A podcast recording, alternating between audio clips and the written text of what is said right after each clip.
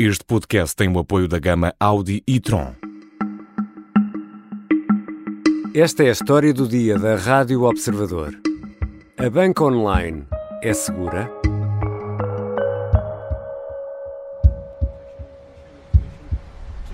Overwhelmingly, this is Optus's mistake.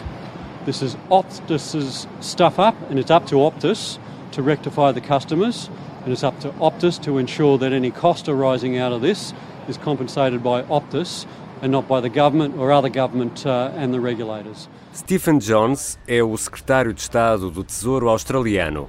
Anuncia em conferência de imprensa que a segunda maior operadora de telecomunicações da Austrália vai ter de pagar a despesa. A despesa da emissão de milhões de novos passaportes e cartas de condução. Um ciberataque expôs nomes, moradas e números de documentos de identificação de 10 milhões de clientes. There's a lot of things that Optus should have done better and they should have done quicker. Starting with the, keeping the data secure in the first place. O secretário de Estado acusa a operadora Optus de não fazer o suficiente para acautelar a segurança de dados de 10 milhões de pessoas, 40% da população da Austrália. Dados que podem agora ser usados para a usurpação de identidade. Daí a necessidade de novos documentos.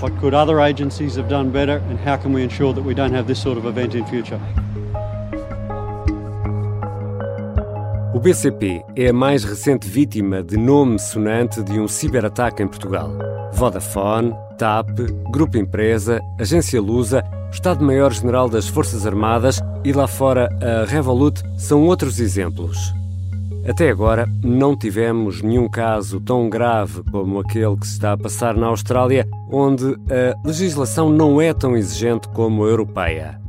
Mas afinal, quão seguros estamos online? Vou conversar com Bruno Castro, engenheiro informático e especialista em cibersegurança. Eu sou Ricardo Conceição e esta é a história do dia.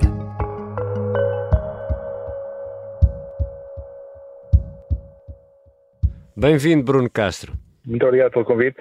Ainda podemos usar o termo pirata informático para classificar criminosos ou pessoas, no mínimo, mal intencionadas, isto para designar quem nos prejudica por via digital ou este termo de pirata informático já está um bocadinho demodé? Eu diria que sim, eu diria que sim, eu diria que hoje se calhar perceberia mais um termo cibercriminoso porque Uh, é, é, realmente o pirata informático é um termo que se usava muito uh, nos anos 90, 80 para trás.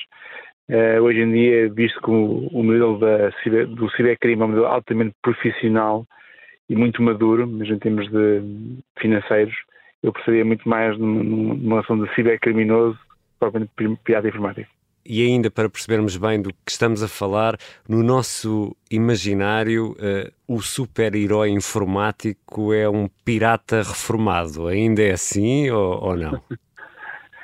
Por acaso, sim, eu diria que podíamos ir por aí. Uh, todos nós viemos, sim, de um mundo muito mais uh, pirata informático e das, e, das, e, das, e das BBS e dos IRCs dos anos uhum. 80 e 90, esse sim é, é que eu ainda me incluo nesses, nesses pseudo-dinossauros, uh, esses sim eu diria que são ainda aqueles cavaleiros andantes do mundo do, do cyber, não é? Portanto, eu diria que sim, hoje em dia já é um bocadinho diferente esta nova moda da cibersegurança e, e afins, mas para quem começou nos primórdios, como, como eu e, e muitos outros dessa geração, eu diria que sim, há algum glamour nisso, sim. Para percebermos um pouco a dimensão daquilo que estamos a falar, o mercado de dados hoje é algo de extremamente eh, valioso, valor, não é? Porque tudo aquilo que constitui a nossa vida está online, ou está em computadores, ou está em telemóveis. Hoje em dia já são poucos os ermitas, ou não? Exatamente. Nós, eh, essa tendência já existia, não é? Portanto, hum, há uns anos para cá, esta nova transformação digital que tanto se fala, aconteceu, é um facto, e portanto todos nós de alguma forma fomos entrando neste mundo digital com tudo o que isso acarreta em termos de, de, riscos de segurança, ponto. Com esta questão agora desta pandemia que nos veio a, a terrorizar em muitos aspectos, nomeadamente também na, na questão de cibernética, todos nós, quiséssemos ou não, saltamos para a internet, saltamos para o, para o mundo digital, empresas, escolas, instituições e até pessoas.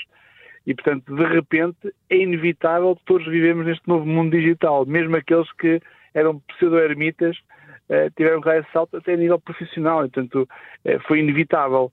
Eu diria que todos nós agora passámos a ver um novo mundo uhum. E, e, que nunca mais uh, passará a ser o outro anterior. Portanto, isto veio para ficar. É um, é um, é um caminho sem, sem retorno. É. E, e, nesta altura, que tipo uh, de crimes informáticos uh, temos? Um, ou pelo menos, quais são para si aqueles que são mais perigosos? Vamos ver. A questão às vezes não é tanto o crime, portanto, eu diria que aqui a questão em cima da mesa é, é a forma como podemos fazer um ciberataque. Okay? A prática, seja, não é? A prática, é porque vetores que depois se transformam, vetores de, de, ataque que depois se transformam em crime, temos, eh, há várias equações que podemos trabalhar sobre elas, não é? Eu diria que aquilo que, que mais é assustador, no meu entender, é o, a usurpação de identidade é nós conseguirmos uhum. roubar a forma de eu me autenticar, de identificar em nome de alguém e fazer ações em nome dessa pessoa. Depois, a partir daí, pode ser uma fraude bancária, pode ser difamação, pode ser fuga de informação, pode ser imensas coisas, mas uh, o crime que eu considero somente mais sensível e mais violento, nomeadamente para as suas vítimas, é a usurpação da identidade e depois, a partir daí, ter acesso à sua identidade em todos os aspectos, por indiano, por indiano, por indiano. E sabemos, nós tivemos casos uh, recentes e notórios, ainda agora esta semana o BCP, depois tivemos o caso da Vodafone, uh, também da TAP, só para citar alguns. Estes uh, ataques inserem-se em que categoria? Olha, eu, não, eu não consigo categorizá-los todos da mesma forma, até porque eles têm morfologias completamente distintas. O que eu acho que o que isso nos vem ensinar, este novo cenário, este novo contexto, de vida real, já não é uma vida imaginária da cibersegurança que um dia vem aí e nos vai comer a todos. Não, uhum. não é. É o, é o mundo real e atual. O que nos vem ensinar é que, por muito maduro que uma organização esteja, continua a ser vulnerável e potencialmente será uma vítima de um ciberataque. E estes são os casos conhecidos, não é? Tá, há alguma ideia uh, de quantos não são denunciados ou assumidos? Imensos, imensos. Inclusive nós nós, não é, quando estamos como security officers dentro de uma organização, eh, também tudo fazemos para que, se um cliente nosso for vítima de um, de um ciberataque, tudo faremos para que não seja mediático, não é? Faz parte, porque não está só em causa o roubo de dados. É uma questão de imagem institucional também, não é? A credibilidade da marca. E, portanto, hoje em dia, nós não nos podemos esquecer que este mundo da cibersegurança cada vez mais será vivido num conceito de ecossistema. Uhum. Eu relaciono-me com os meus pares expectavelmente porque eles também são seguros e quando deixarem de ser seguros ou não cumprirem os níveis de maturidade que são estabelecidos como mínimos nesse setor, eu deixei de trabalhar com eles, porque eles podem vir a contaminar. E, e, somos sempre nós que deixamos a porta encostada, mal fechada, ou mesmo a chave ali debaixo do vaso, na porta da entrada, ou uh, mesmo apesar de todos os cadeados e todas as trancas, uh, estes criminosos encontram formas de entrar e, e assaltar? Vamos ver. É uma pergunta fantástica em termos de, de, de, pertinência do que é hoje o mundo real da cibersegurança. Há muitos atrás, ataques desse género, uh, em que a password era igual a password, existiam. Hoje ainda existem, é um facto. Mas não podemos esquecer que o mundo do cibercrime é altamente profissional, é muito especializado e alimenta um setor que gera muito dinheiro. E, portanto, eh, eh, estamos cada vez mais a ver neste, neste novo mundo digital, vá, chamemos assim, é ciberataques altamente uh, bem desenhados, bem planeados, com técnicas muito evoluídas, uh, com, inclusive com já análise de intelligence por OSINT para perceber quem é a pessoa A, B e C dentro da organização e tentar aceder a essa pessoa de forma personalizada uhum. e depois daí saltar para a sua empresa, para a sua organização, o que seja, e portanto uh, diria que cada vez mais fazer esse tipo de abordagens com tempo, com calma, muito bem planeado, estudado, propriamente ataques de, do BABA da segurança. Já vamos voltar à conversa com o Bruno Castro, especialista em cibersegurança. Vamos falar sobre que armas temos disponíveis contra este tipo de ataques.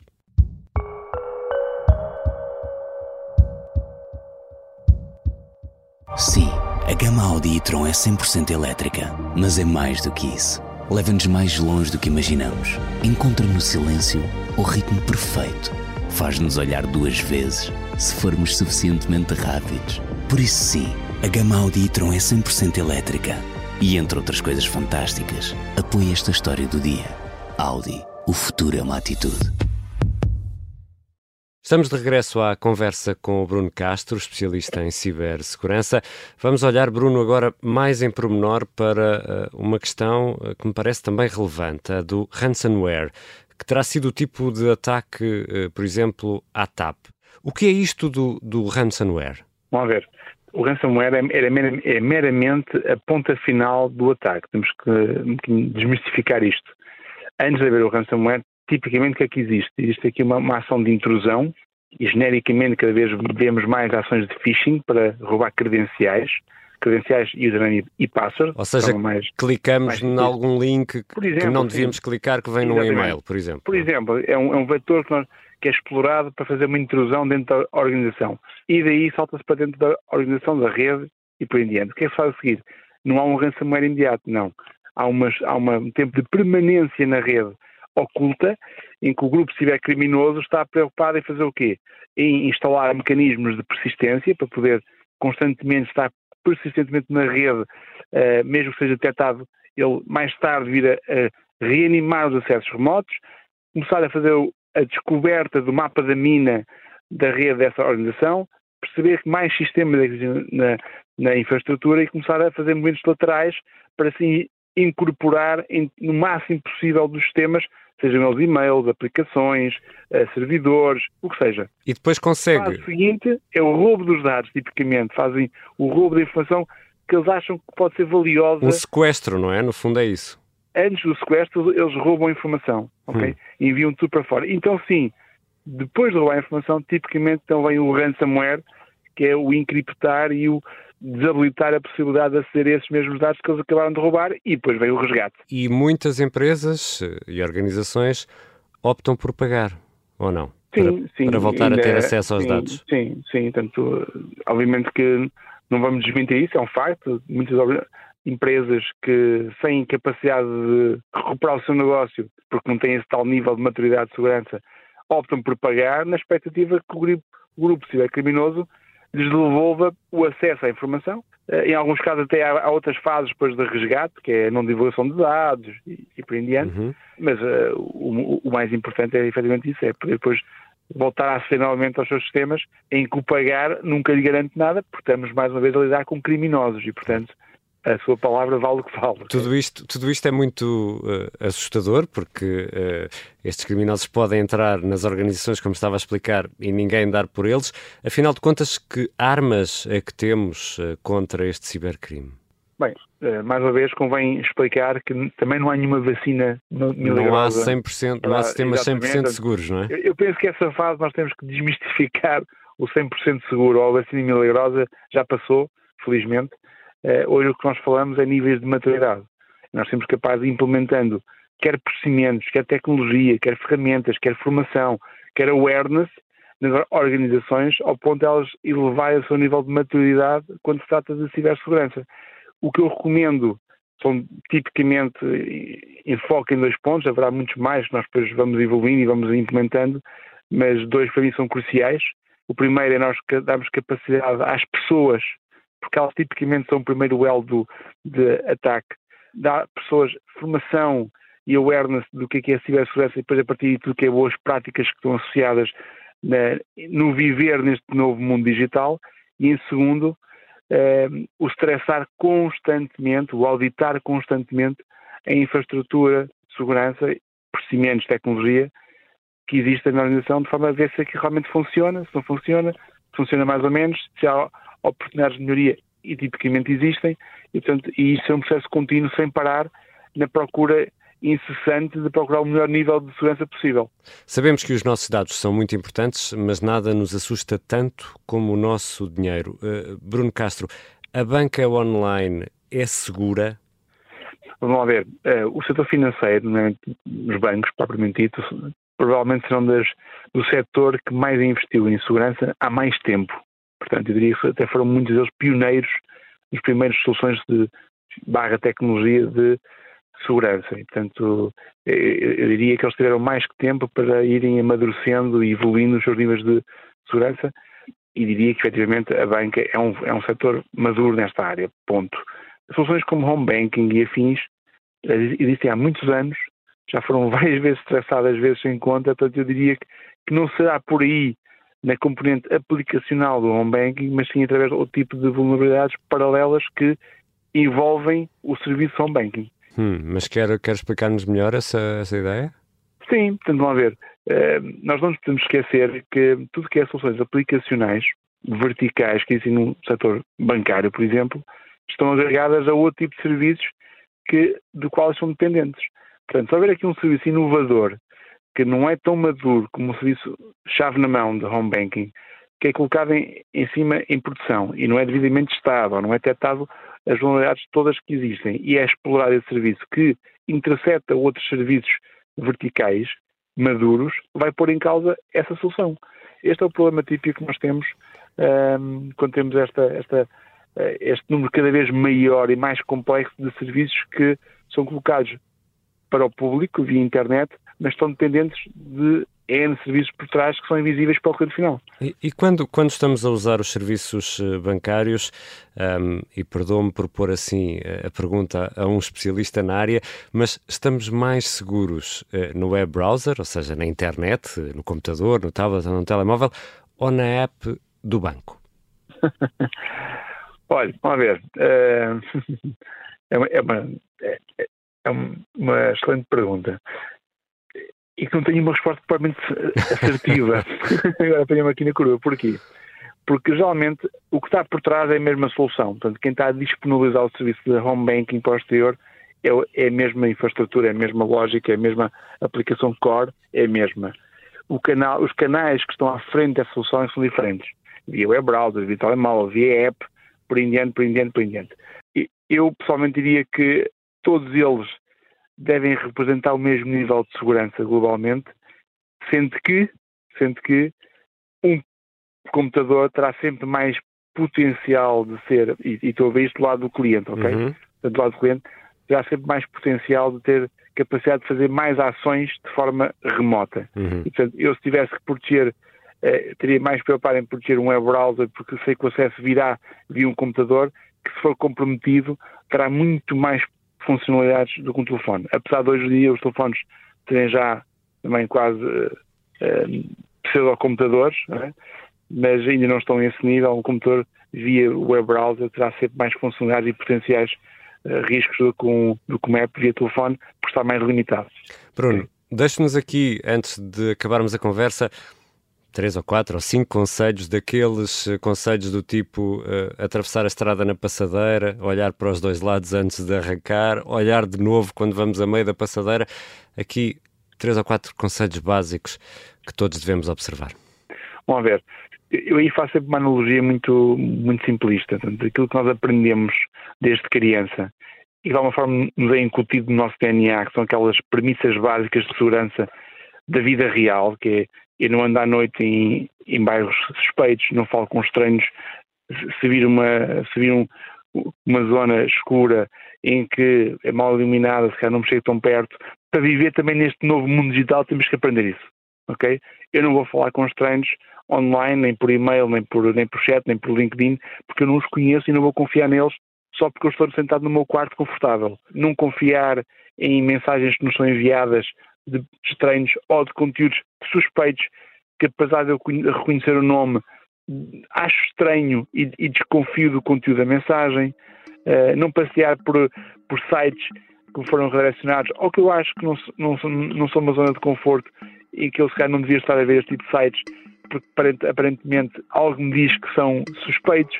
Portanto, este tipo de comportamento nós temos tido awareness pessoal nós temos que trespassar para o mundo digital. Obrigado, Bruno. Obrigado, eu.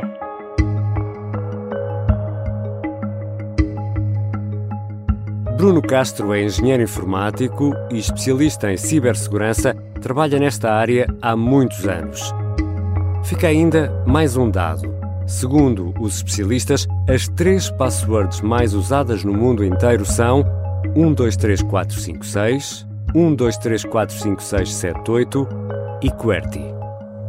Esta foi a história do dia. A sonoplastia é da Beatriz Martel Garcia, a música do genérico do João Ribeiro. Eu sou Ricardo Conceição. Até amanhã. Este podcast tem o apoio da gama Audi e Tron.